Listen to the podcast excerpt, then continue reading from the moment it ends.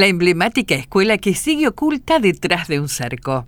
Se cumplieron cinco años del vallado en la escuela número 2, que aún espera respuestas para la reparación y puesta en valor de su imponente fachada. Anunciaron obras para los techos. En diciembre de 2017 comenzó el armado de un cerco rodeando la fachada de la escuela número 2, con frente principal ocupando la primera cuadra de calle Vieites y dos fachadas sobre Moreno y Avenida Colón, sugiriendo que era inminente el inicio de la puesta en valor del edificio. Sin embargo, la intervención resultó otra cosa. El cerco tenía en realidad un inédito carácter de preventivo, una poca decorosa salida tomada desde la provincia para evitar que la gente camine cerca del edificio y pueda resultar lastimada por el desprendimiento del reboque, un ornamento o un trozo de mampostería, atento a su mal estado general. Desde esa intervención han transcurrido cinco años tiempo en el cual el cerco se ha consolidado como una bochornosa fachada adicional, un espacio ideal para la pegatina de afiches y un símbolo de cómo se maltrata y olvida un bien que es patrimonio cultural de todos los bonaerenses. Destacar el edificio de la Escuela 2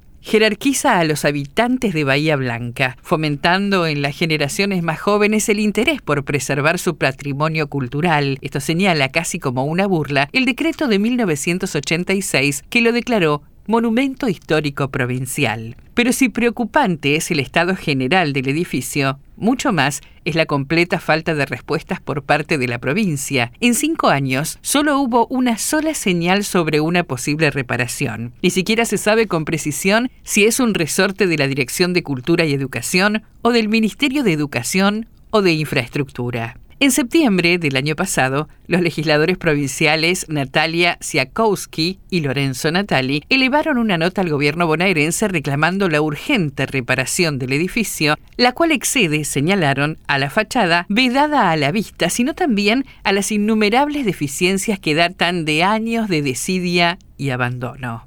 Cada día que paso por el lugar me pregunto cómo podemos acostumbrarnos a semejante panorama. Nosotros hicimos un reclamo y solo encontramos una actitud de indiferencia y desinterés al punto que ni siquiera tuvimos una respuesta. Por eso vamos a hacer ahora un trabajo más decidido con otros diputados de la sexta sección buscando una contestación amplió Natali. La situación también preocupa a las autoridades municipales, que si bien no tienen injerencia directa en la obra, son quienes administran el fondo educativo que cada año gira la provincia. Para el intendente municipal, Héctor Gay, reparar el frente excede por su costo a esos recursos. Con el fondo educativo hicimos obras en la escuela, como nuevos sanitarios y la colocación de un ascensor, pero intervenir en la fachada nos supera. Por eso venimos haciendo gestiones para que provincia destine dinero por fuera del fondo. Hubo algún indicio desde infraestructura provincial de estar de acuerdo en generar esos recursos extras, pero hasta ahora no ha habido nada en concreto.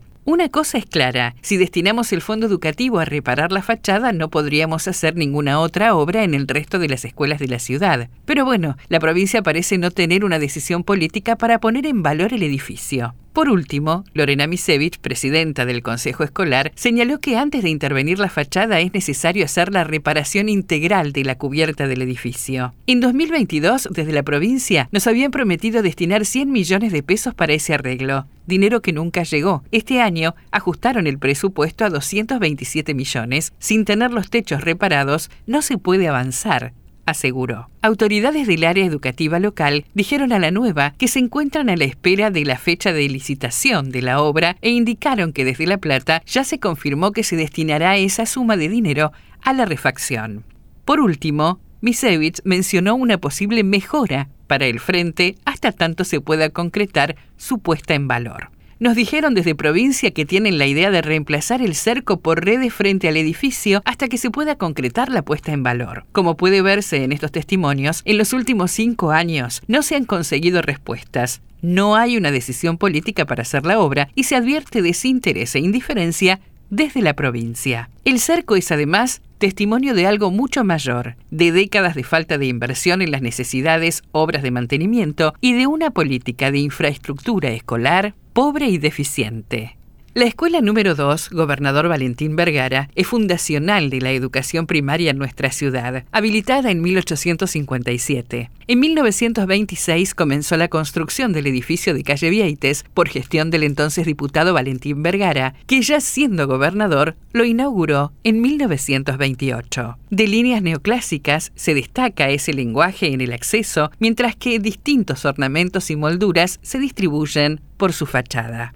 Al celebrar sus 150 años, en 2007, el acto se debió realizar en la calle, teniendo como telón de fondo el edificio, ya que por su mal estado no resultaba adecuado hacer la celebración en el interior. La valla preventiva ha tenido un uso adicional que terminó por convertirla en un verdadero mamarracho utilizada como pantalla publicitaria, llena de afiches, avisos y escritos de todo tipo, color y especie. La pregunta es, ¿está permitido colocar publicidad en esos lugares? La respuesta es ni. La ordenanza 17.876, promulgada en 2014, tiene como objetivo regular la publicidad en espacios con el fin de proteger, promover y mejorar los valores del paisaje urbano y la imagen de la ciudad.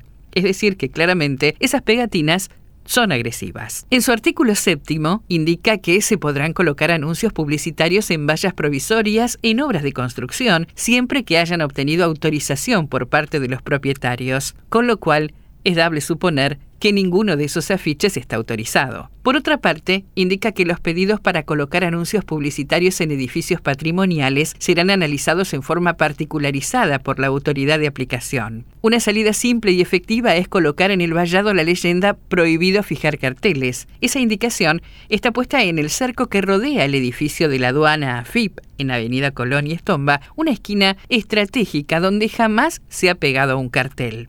Por último, colocar publicidad en lugares no autorizados es una falta prevista en la ley provincial, que se castiga con entre 1.500 y 5.000 UF, que a valor actual representa una multa de entre 306.000 a 1.021.000 pesos. En 1952, Berta Gastañaga publicó el texto Ciudad de Siete Puertos, Ciudad de Siete Puertos, Ciudad Mía, Blanca Novia del Mar, en referencia a la cantidad de muelles existentes en esa época.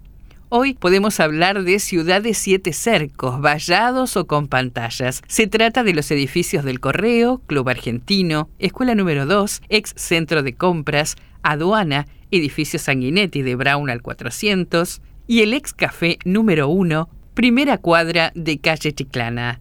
Todos preventivos.